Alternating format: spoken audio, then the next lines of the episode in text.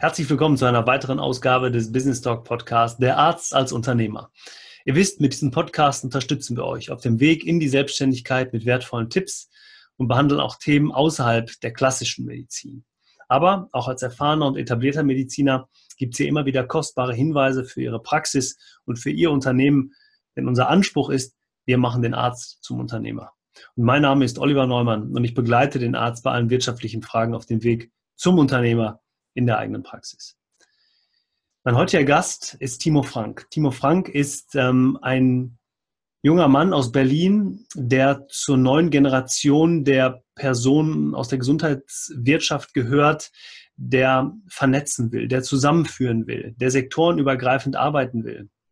Er hat Gesundheitsökonomie studiert und ähm, hat arbeitet jetzt in einem Berliner Start-up für das Thema Gesundheitswirtschaft, die Firma Vivi, und zwar beschäftigen die sich mit dem Thema ähm, elektronische Gesundheitsakte beziehungsweise Patientenakte. Und ähm, darüber hinaus hat er mit mehreren anderen Kollegen und Freunden und Gleichgesinnten eine Initiative Hashtag Gesundheit gegründet. Und Hashtag Gesundheit ähm, ist damals aus der Initiative, Studenteninitiative mit 15 Personen, jetzt zu einem Verein geworden mit über 100 Mitgliedern und ähm, das Erstaunliche ist einfach, dass diese Institution es schafft, Menschen mitzunehmen, mit ins Boot zu nehmen und zum Thema Gesundheit, zum Thema Gesundheitswirtschaft, zum Thema Veränderungen in der Gesundheitswirtschaft gemeinsam ehrenamtlich zu arbeiten. Weil allen ähm, an der Sache gelegen ist. Und ich habe äh, in dem Interview auch immer wieder gesagt, dass ihr erzeugt eine Sogwirkung. Und das ist tatsächlich so. Die Menschen möchten zum Thema Gesundheit sich entwickeln, möchten aber auch andere befähigen, sich zu entwickeln. Und darum geht's. Also ein Zusammenschluss von Medizinern, von Heilberufen, von Gesundheitsökonomen, von Menschen, die einfach das Thema Gesundheit für sich als Lebensaufgabe gefunden haben. Und ähm, ja, kurz Vita von äh, Timo Frank. Timo Frank ist Masterstudent der Gesundheitsökonomie an der Universität Bayreuth und heute für die Vivi GmbH in Berlin tätig. Zuvor hat er sein Bachelorstudium an der Hochschule Rhein-Main in Wiesbaden abgeschlossen und Health Policy und Management an der Universität of North Carolina studiert. Seine praktischen Erfahrungen hat er im Bereich bei KPMG, also bei der KPMG AG, der Charité, der RWI und der Oberränder AG gesammelt. Als Gründer und ähm, oder als Mitbegründer der Hashtag Gesundheit setzt er sich für die junge Generation im Gesundheitswesen ein. Ähm, er, seine Aufgabe dort ist da im Augenblick Vorstandsvorsitzender und er geht da wirklich als Vorreiter voran. Ein super spannendes Interview ähm, weil wir auch Randbereiche der Medizin mit einbeziehen, weil es in ähm, oder auch der Generation einfach unglaublich wichtig ist, wie ich gerade schon gesagt habe. Also freut euch drauf, es ist ein super Interview geworden ähm, mit Timo Frank und ähm, jetzt alles Gute und viel Spaß mit dem neuen Business Talk Podcast.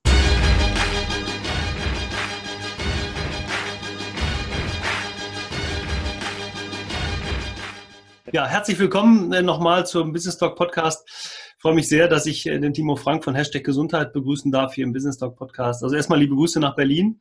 Berlin ist richtig? Berlin ist richtig. Ja, super. Noch? Ja, äh, noch. Sprechen wir gleich vielleicht noch drüber. Also, ähm, bevor wir in die große Frage-Antwort-Runde einsteigen, die Einstiegsfrage wie immer, was macht Timo Frank beruflich und privat mit eigenen Worten? Womit soll ich anfangen, privat oder beruflich? Das kannst du dir aussuchen. ich fange mal mit dem Privaten an. Also ich habe privat vor ungefähr fünf Jahren fange ich mal an, äh, angefangen Gesundheitsökonomie zu studieren. Mhm. Das gibt es nicht so oft in Deutschland. Kann man zum Beispiel in Bayreuth studieren. Ich habe mein Bachelorstudium in Wiesbaden begonnen, an der Hochschule Rhein-Main.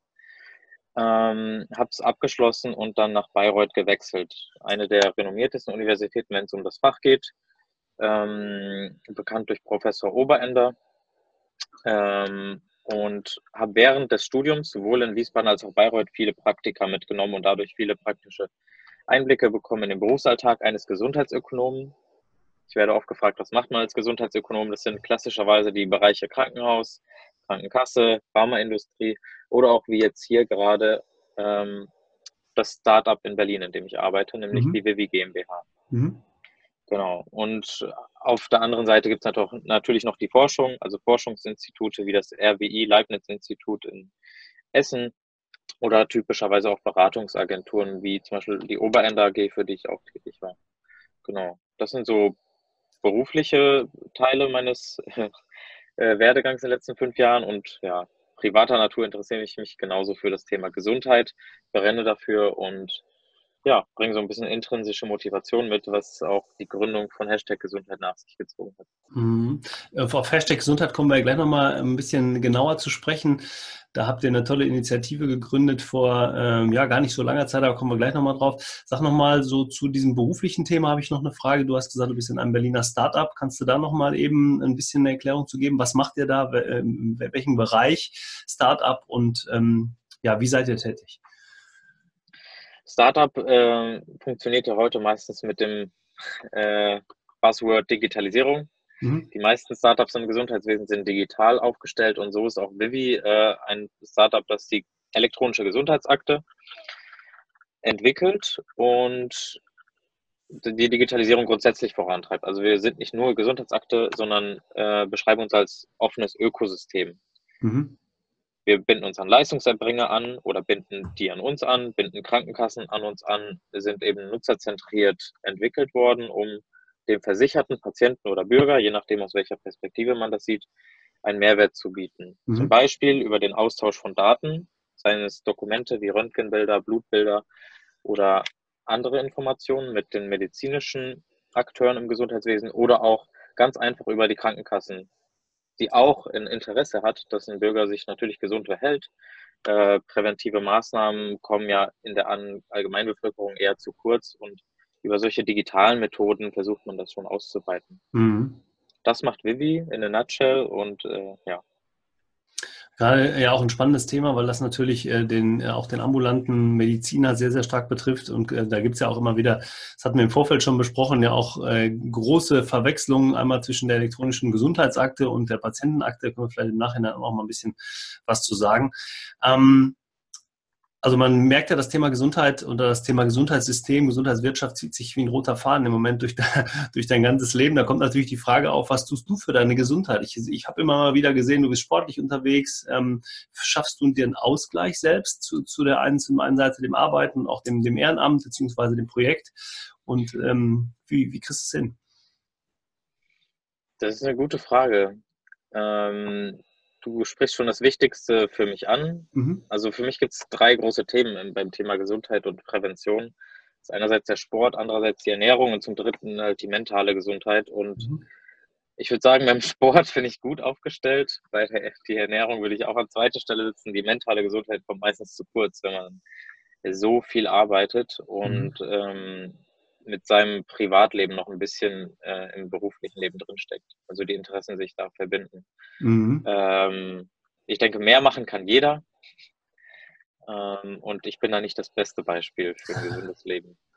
Aber grundsätzlich ist ja auch da das Thema mentale Gesundheit, die Erkenntnis schon mal da, dass, ähm, dass diese Dinge irgendwie zusammengehören. Ist ja aus meiner Sicht fast ein holistischer Ansatz, ne? zu sagen, Ernährung, Bewegung, Psyche, also diese drei Faktoren kommen zusammen und ähm, da ähm, glaube ich, ist der, der grundlegende Gedanke, ich meine, letztendlich äh, in der Askese zu leben und äh, immer nur auf alles zu achten, macht auch keinen Spaß. Und das ist ja auch irgendwie ein wichtiger Punkt. Ne?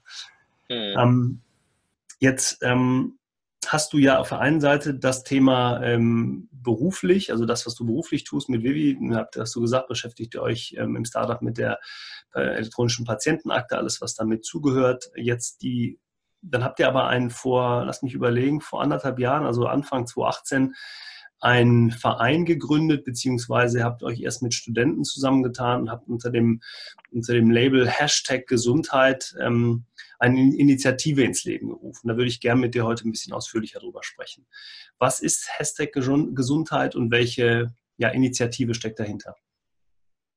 Hashtag Gesundheit als junge Stimme im Gesundheitswesen bezeichnen wir uns, ist ein gemeinnütziger Verein in erster Linie, mhm. der medial hauptsächlich aktiv ist, zum Beispiel über Online-Medien, Social Media, Blog, Podcast, YouTube und aus reiner Motivation für das Gesundheitswesen heraus entstanden ist. Oft gibt es solche, gibt es solche jungen Thinktanks eben von Unternehmen, mhm. von Ministerien, Verbänden, wem auch immer, weil Nachwuchstalente natürlich stark gefragt sind. Und ich habe mir dann früher die Frage gestellt, im Masterstudium kam die Frage auf, kann man sowas nicht auch unabhängig machen, also ohne irgendwelche Interessen, die dahinter stecken, seien es finanziell oder ähm, ja, anderer Art. Mhm. Und so ist dann eben die Idee entstanden, einfach mal selbst ohne Kosten, ohne Mühen einfach irgendeine Website online zu nehmen. Und so ist das entstanden. Mhm. Ähm, bevor der gemeinnützige Verein entstanden ist, das kam dann eine Weile später, nämlich im April 2018, gab es so im Dezember 2017, Januar 2018 die Vorphase des Vereins, wo noch kein Name bestand, wo einfach nur die Idee bestand, ähm, fachübergreifend, nämlich mhm. Gesundheitsökonomen wie mich, mit Medizinern, Pflegekräften, also typisch auch allen Gesundheitsfachberufen, mit auch Journalisten, Informatikern, Designern, allen, die im Gesundheitswesen auch irgendwie eine Schnittstelle haben, zusammenzubringen. Mhm. Ja, und das war so die Gründungsidee und die Vision, das unabhängig von allen zu machen und auch übergreifend, nicht nur an dem Standort Bayreuth oder Wiesbaden, sondern in ganz Deutschland. Und die äh, Idee hat wohl ja geklappt. Ja. Also äh, als BWLer würde man sagen, äh, es gab eine Nachfrage und die, das Angebot hat bisher noch gefehlt. Und ja, genau, das sind wir momentan, Verein mit 100 Mitgliedern etwa. Okay. Also ihr seid innerhalb von einem Jahr, kann man sagen, wir wachsen auf 100 Mitglieder bundesweit. Und was ich super spannend finde, ich habe mir so ein paar Sachen natürlich auf, der, auf eurer Homepage angeguckt, ähm, beziehungsweise auch auf den äh, Social-Media-Kanälen.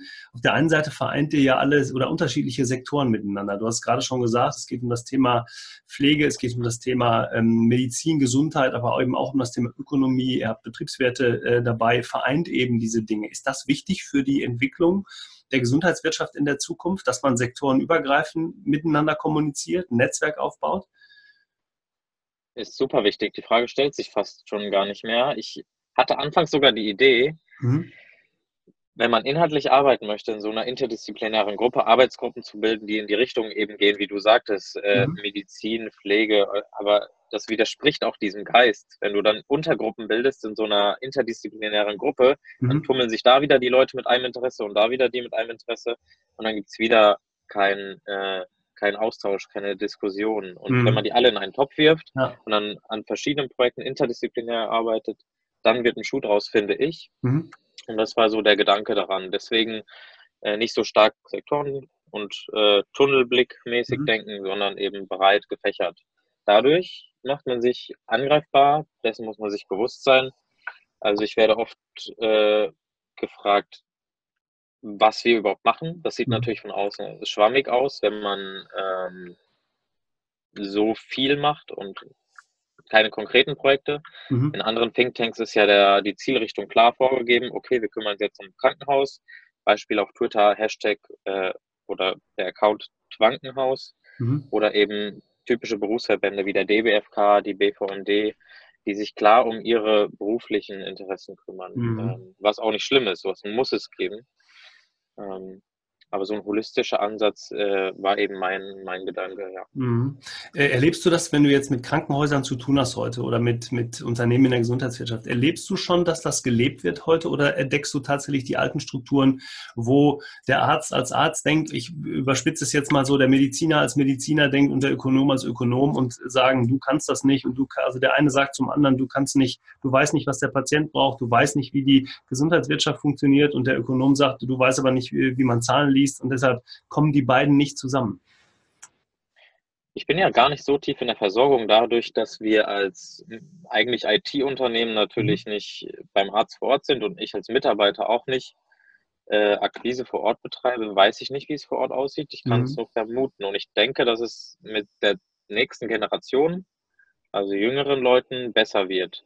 Ich glaube, dass es nicht in der Versorgung so ist, dass sich Leute gegeneinander aufreiben. Ich glaube, dass es eher der politische Kampfwille mhm. von Standesverbänden, dass sie dann äh, ihre Machtposition, ihren, ihr größtes Stück vom Kuchen, das sie aktuell besitzen, mhm. behalten wollen.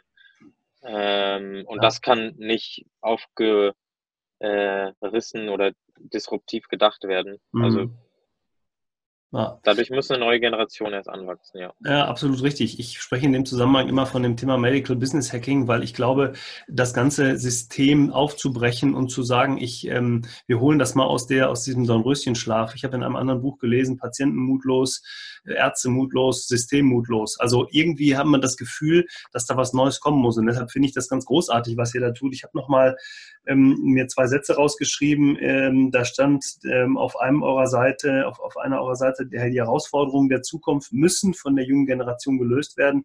Und eure Aufgabe ist es, Strukturen des Gesundheitssystems ständig zu hinterfragen und neue Lösungen zu suchen. Also ich glaube, das ist ja unglaublich wichtig, dass ähm, die Generation, die danach kommt, sich Gedanken macht um die Zukunft und eben es nicht einfach hinnimmt, wie es ist und sagt, wir müssen so weitermachen. Jetzt sagst du, du hast nicht unmittelbar Kontakt zu, ähm, zu, zu den zu Medizinern, zu Praxen, zu Krankenhäusern. Erlebst du denn, wenn ihr jetzt mit jungen Medizinern redet, dass die anders denken als die Generation vorher? Was ist denen wichtig? Die Interessen sind definitiv grundverschieden. Also man merkt mhm. das äh, sehr stark, wenn man mit Studenten im Prinzip redet. Mhm. Also es sind ja noch nicht äh, klinisch oder ambulant tätige Ärzte, sondern äh, eben Leute, die studieren, kurz vor ihrem praktischen Jahr stehen oder im praktischen Jahr sind mhm. und die sich jetzt schon Gedanken machen, will ich überhaupt klinisch tätig werden? Will ich überhaupt eine eigene Praxis? Ja. Will ich überhaupt eine Praxis auf dem Land? Und viele, viele, viele Medizinerinnen und Mediziner wollen eben auch gar nicht mehr Arzt werden, sondern äh, suchen den Weg raus, weil sie mhm. eben sehen, dass die Versorg der Versorgungsalltag nicht der ist, den sie sich damals vorgestellt haben, als sie sich fürs Studium beworben haben. Mhm. Und deswegen finde ich es auch spannend, wenn man sich im Studium schon mit anderen Leuten vernetzt und über den Tellerrand schaut und nicht nur, ich sag mal, äh, im Medizinstudium ist es ja ähm, gang und gäbe, dass man nur Sachen auswendig lernt und abhakt mhm. und äh, Bücher auswendig lernt. Mhm. Also da ist gar nicht so sehr das, die Interaktion mit dem Patienten gefragt oder gesundheitsökonomisches Verständnis oder Verständnis, was der Pflegeberuf überhaupt macht, welche Kompetenzen der hat, welche nicht. Äh, und wenn man sich da fächerübergreifend schon austauscht, im Alter von 20 bis 25 Jahren, das ist ja genau das Alter, in dem man studiert, äh, dann finde ich das gewinnbringend und äh, ich hoffe, dass das weiter vorangetrieben wird. Mhm. Meinst du, dass gerade im Medizinstudium, wenn wir jetzt mal das, äh, wenn wir uns jetzt mal beim Arztberuf bleiben, in der Ausbildung schon Dinge mit eingebunden werden müssen, also zum Thema betriebswirtschaftliche Planung, zum Thema Personalentwicklung, also all diese Themen, meinst du, das würde helfen, den Weg frühzeitig einfacher zu bestimmen oder eine Richtung festzulegen? Gerade bei der Betriebswirtschaft bin ich mir sehr, sehr unsicher, weil mhm. Äh, grundsätzlich, wenn man äh, als Arzt tätig werden möchte oder Ärztin, dann, ich weiß gar nicht, also als ambulant tätiger Arzt, Ärztin ist es sicherlich wichtig, betriebswirtschaftliche Kenntnisse zu haben. Aber mhm. die höchste Priorität sollte eigentlich die Versorgung haben. Also mhm. die Interaktion, wie gesagt, Psychologie vielleicht mehr mit reinnehmen in mhm. den Alltag der, des Studiums, aber vielleicht sollte man da das Sprichwort walten lassen, äh, Schuster bleibt bei deinen Leisten. Ja. Der Arzt macht seine Sache gut und äh, mhm. äh, vielleicht braucht es dann eben andere Berufsbilder, die ihm bei diesen Sachen helfen. Und da sehe ich sehr stark die aktuellen Berufsbilder auch in der Pflicht. Mhm. Äh, natürlich können die das nicht selbst machen, aber medizinisch Fachangestellte sind so eine klassische Berufsgruppe, die äh, aus der Diskussion politischen Diskussion völlig ausgelassen wird, mhm. wenn es um Patientenakte, Gesundheitsakte geht, weil mhm. die kümmern sich um das Terminmanagement, die kümmern sich um Dokumentenmanagement, um den Kontakt mit Patienten, wenn sie in die Praxis kommen. Und äh, natürlich haben die kein hohes betriebswirtschaftliches Verständnis, sollten sie auch nicht. Nach einer Ausbildung kann man das nicht so umfassend haben, aber äh, sie könnten den Arzt, glaube ich, entlasten und dadurch eine bessere Versorgung ähm, dienen zu einer besseren Ja, bin ich total bei dir, finde ich einen sehr schönen Ansatz, gerade, gerade genau zu diesem Thema, die, die Einbeziehung von ähm, Berufen, die den Arzt eben in dieser Verwaltung oder in dieser Tätigkeit entlasten können. Also es ging, es geht auch immer nur darum, dass es ein gewisses Grundverständnis gibt für einige Dinge, ne? dass es dann vereinfacht. Ich sage mal, der Arzt als sogenannter Basisökonom, wo ich weiß, okay, der hat schon mal ein paar grundlegende Dinge, ähm, mitbekommen und sieht nicht, sagen wir mal, das Thema mal ähm, BWA oder Gewinnermittlung, sieht das nicht zum ersten Mal, wenn er ein Jahr in der Praxis ist und der Steuerberater ihm das erklären muss. Ähm, natürlich muss er nicht tief in diese Prozesse rein. Ich will aber gerne nochmal diesen Ansatz aufnehmen, der medizinischen Hilfsberufe, ne, zum Beispiel die Entlastung von Aufgabenfeldern im ambulanten Bereich, im stationären Bereich ganz genauso. Ähm, zum Beispiel das Thema, es gibt ja diesen, diesen äh, Physical Assistance, also ne, diese Berufsgruppe, die ja bei den Ärzten nicht unbedingt gern gesehen ist, weil sie sagen, Mensch, die nehmen teilweise den Ärzten Arbeit weg, beziehungsweise die sind, gehen zumindest kritisch damit um. Aber können diese Berufe nicht gerade dazu beitragen, dass die jungen Mediziner wieder mehr Lust auf das Thema ähm, eigene Verantwortung, zum Beispiel eigene Praxis haben? Du hast gerade gesagt, Mensch, die wollen vielleicht gar nicht in den Beruf, ähm, weil sie A nicht wissen, was sie da machen können und B, weil sie Sorge haben, kann ich das leisten? Helfen diese anderen Hilfs- oder helfen diese ähm, hilfsnahen Berufe aus, um da vielleicht ein Stück weiterzukommen? Ich glaube, im Studium denkt man noch gar nicht daran, was man in der Praxis später für Berufsbilder noch äh, mhm. neben sich arbeiten hat. Ich glaube, im Studium denkt man noch, okay, ich habe dann eine Praxis mit zwei, drei, vier Mitarbeiterinnen, Mitarbeitern, die mich da unterstützen. Ob das jetzt, welche Kompetenzen die haben, ich glaube, da denkt man im Studium mhm. noch gar nicht so stark dran. Also vielleicht sollte dieses Denken auch gefördert werden im Studium. Mhm. Auf welche Aktionen, auf welche, welche Tätigkeiten fokussiert sich meine Tätigkeit in der Praxis oder in der Klinik und welche kann ich abgeben und sollte mhm. ich auch abgeben, weil es zu viel Zeit kostet, ineffizient ist und ähm, vielleicht gar nicht so wichtig ist für die Patientenversorgung, dass jetzt der Arzt selbst das Blut abnimmt oder mhm. irgendwelche Gesundheitspatientenakten hin und her schiebt. Ja. Ähm, jetzt seid ihr mit Hashtag Gesundheit bundesweit unterwegs. Wenn ich, wenn ich mir das mal angucke, die Organisationsstruktur, das ist ja wirklich schon sehr professionell. Ähm, ihr, ihr, trefft euch mit, äh, seid auf den großen Veranstaltungen präsent. Ihr bemüht euch auf den Veranstaltungen auch immer mit, mit den Entscheidern in Verbindung zu treten, beziehungsweise ihr, ihr geht aktiv auf die zu. Ähm, wenn ich jetzt mal so nach der, ähm, man könnte ja immer fragen, Mensch, warum machen Sie das? Das müssen Sie doch nicht. Äh, wir haben Ihren Job, jeder macht sein Ding. Ähm, letztendlich hast du aber gesagt, das trägt ja dazu bei, dass sich da auch was verändert in dem, in dem Mindset, nicht nur von den jungen Kollegen, sondern eben auch von denen, die jetzt schon in vermeintlichen Führungspositionen sind. Nehmen wir mal äh, Chefärzte, nehmen wir mal äh, den Kontakt zum Bundesgesundheitsministerium. Ich habe in einem Interview gesehen, ihr seid aktiv auf Jens Spahn zugegangen, habt versucht, den zumindest zu einem Kommentar zu, zu bewegen. Ähm, wie kommt er an die Leute ran und wo ist so ein bisschen der Hintergrund für diese wirklichen, äh, ja, ähm, großen Aktionismus, der dahinter steht? Also das Interview, das Statement von Jens Spanner hat tatsächlich geklappt. War ein bisschen erzwungen. Aber ich fange mal an, woher das kommt. Das ist eigentlich immer alles auf intrinsische Motivationen zurückzuführen. Mhm. Wir stecken da alle so viel Zeit rein, das ist nicht mit Geld zu bezahlen und auch nicht mit irgendeinem anderen Aufwand zu rechtfertigen. Also ähm, man muss da schon in seinem anderen, äh, äh mit seinen anderen Prioritäten ein bisschen zurückschrauben. Bei mir ist das dann zum Beispiel hier der Nebenjob, die Masterarbeit oder das Studium, das ein mhm. bisschen schleift und das dann halt mal ein halbes Jahr, Jahr länger dauert mhm. zum Abschluss. Aber äh, man setzt sich halt für was Gutes ein. Also ich greife jetzt mal ein bisschen höher. Äh, man sieht das, wenn man auf Fridays for Future guckt, auch bei Greta Thunberg, die ein Jahr Schulauszeit sich mhm. nimmt. Mhm. Oder bei diesem Rezo-Video, was für eine riesige Social-Media-Welle solche Themen haben können. Das ist zwar natürlich gesellschaftspolitischer viel, äh, viel interessanter noch, Klima meine ich jetzt, bei Rezo, ja. bei mhm. dieser riesen Debatte mit der CDU auch noch sehr politisch aufgeladen. Ähm, an sowas könnte man sich schon im Gesundheitswesen orientieren. Also es gibt auch große Themen wie äh, die Organspende, das Thema Impfen oder das Thema Homöopathie, die ein großes mediales Potenzial haben und sehr fächerübergreifend gedacht werden sollten mhm. von allen gesellschaftspolitischen Schichten. Und ähm, die Motivation kommt eben aus dem Interesse für genau diese Themen, die ich mhm. gerade genannt habe und auch viele mehr. Sei es jetzt Digitalisierung, sei es die Medizin an sich, die Berufsbilder oder ähm, sonstige andere Themen. Und äh, es ist eben immer das Interesse des Mitglieds an sich und nicht das Interesse des Unternehmens, in dem die Mitglieder arbeiten. Ja. Also ich interessiere mich per se für die Digitalisierung und für Technologie und für mhm. Apps und werde nicht gezwungen von Vivi jetzt einen Verein zu gründen. Ich habe das halt schon vorher gemacht. Mhm. Mitglieder, die bei uns äh, Interesse zeigen, äh, die melden sich, also wir gehen nicht aktiv auf Leute zu, sondern die sehen uns halt und sagen, ey, ich bin interessiert, ich habe Lust, was zu verändern. Und ich glaube, die Veränderung kann man im Team besser erreichen. Mhm. Mit dieser Ansage erhalten wir die meisten Mitgliederanfragen. Und das stimmt, finde ich auch. Also zusammen erreicht man eben mehr. Auch wenn dann vielleicht in so einem gemeinnützigen Vereinskonstrukt Entscheidungswege länger werden und es wird alles ein bisschen komplizierter, man braucht eine Organisationsstruktur, ist es dennoch so, dass man im Team arbeitet und nicht als Einzelkämpfer.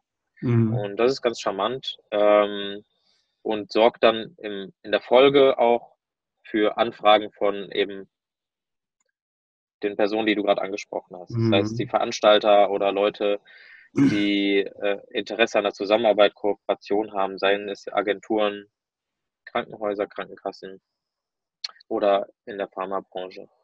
Aber das ist, ja, das ist ja deshalb hochspannend, weil ihr ja damit eine Sogwirkung erzeugt. Ne? Das ist ja, also ihr, ihr paart ja auf der einen Seite nur die Leute oder ihr nehmt nur die Leute mit ins Boot, die wirklich das in gleicher Art und Weise denken, das gleiche wollen wie ihr. Auf der anderen Seite ähm, heißt es auch, ähm, die Leute, die sich engagieren wollen oder die dabei sind, die sind hoch engagiert und man, man weiß, man kann super mit denen zusammenarbeiten. Also da trifft sich ja ein Kreis von Gleichgesinnten in eine Richtung. Ist das das, was man heute damit beschreibt? ähm, gibt diesen schönen Satz, wer Leistung will, muss Sinn bieten. Also ähm, der, der tatsächliche Sinn, das übergeordnete Ziel, das große Warum, also die Veränderung, dass alle etwas an diesem System verändern wollen und aber auch mit dabei sein wollen. Ist das der Grund? Der Grund für die einzelnen Mitglieder, Zum Teil des Ganzen genau. zu sein? Mhm. Ich denke schon.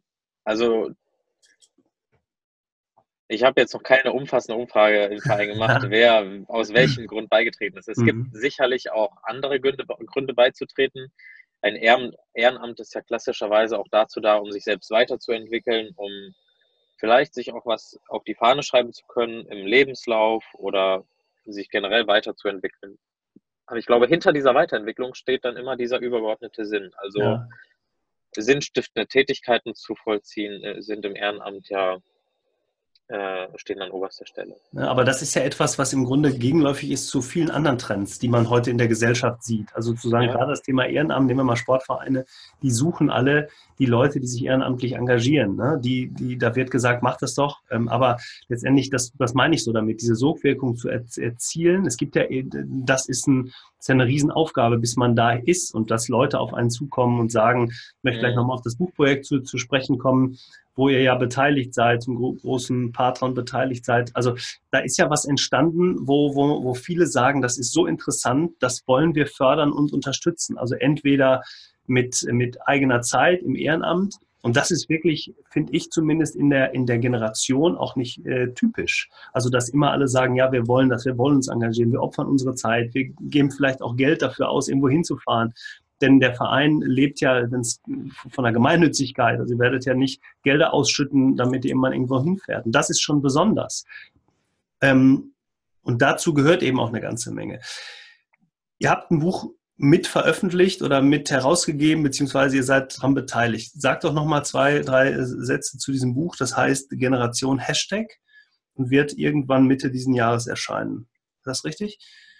Genau, Generation Hashtag erscheint voraussichtlich im September diesen Jahres, äh, mhm. möglicherweise auch Ende September, passend zur Expo Med, wo wir das Buch auch vorstellen werden mhm. in Berlin. Mhm. Äh, ist herausgegeben von Tanja Heiß, Martin Kamphausen und Jochen Werner aus dem mhm. Universitätsklinikum Essen mhm. und erscheint im medizinisch-wissenschaftlichen, in der medizinisch-wissenschaftlichen Verlagsgesellschaft.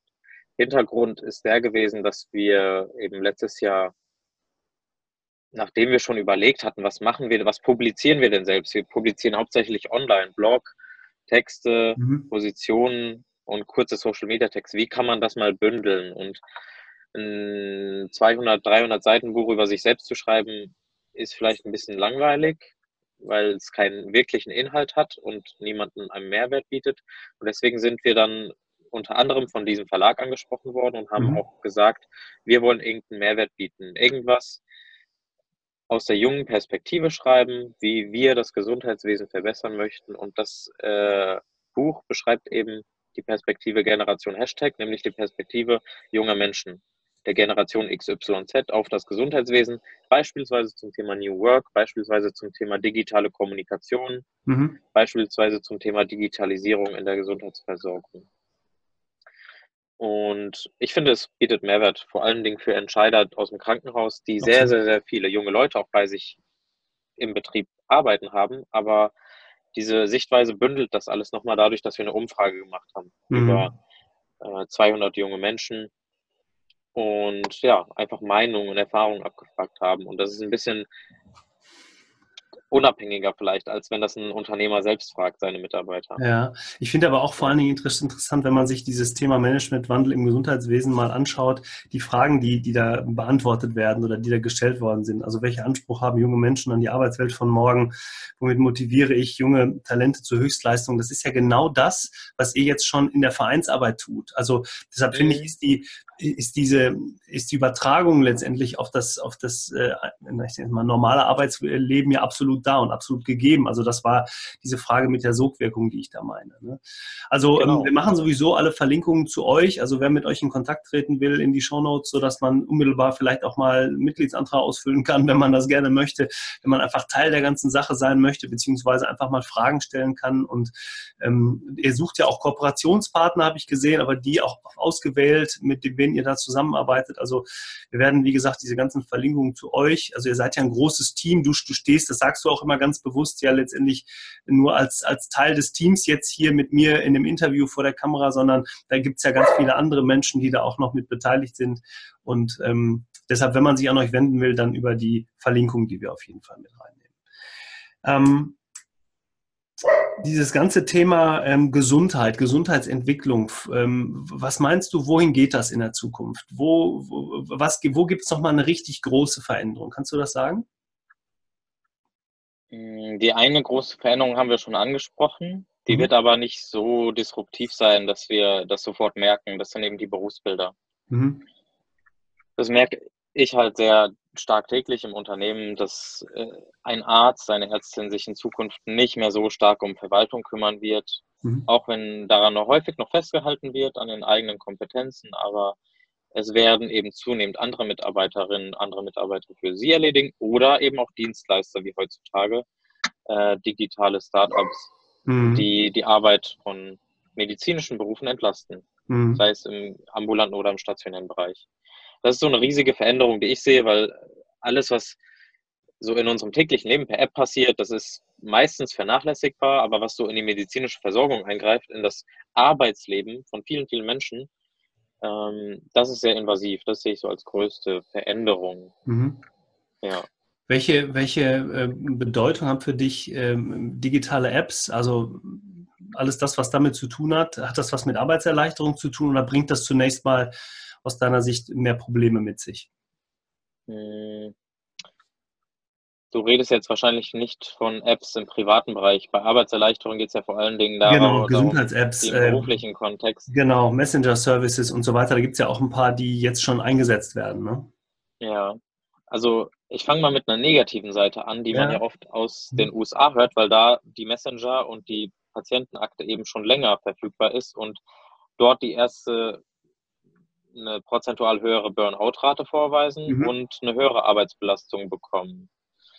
Das ist so ein bisschen was, was mir Angst macht. Mhm. Auf der Seite äh, der Digitalisierung, wo wir hier in Deutschland immer davon reden oder jetzt zunehmend davon reden, weniger auf die Risiken gucken und lieber mal unsere Chancen sehen und weiterentwickeln.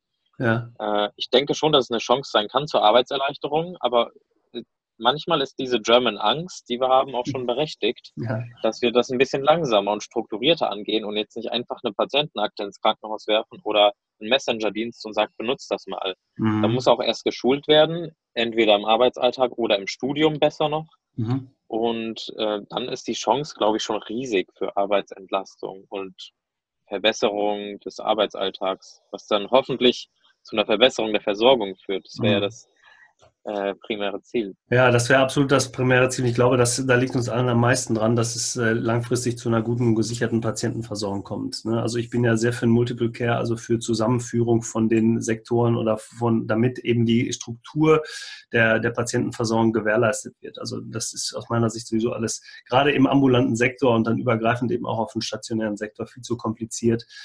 Aber der Grund dafür, der liegt eher noch ganz woanders.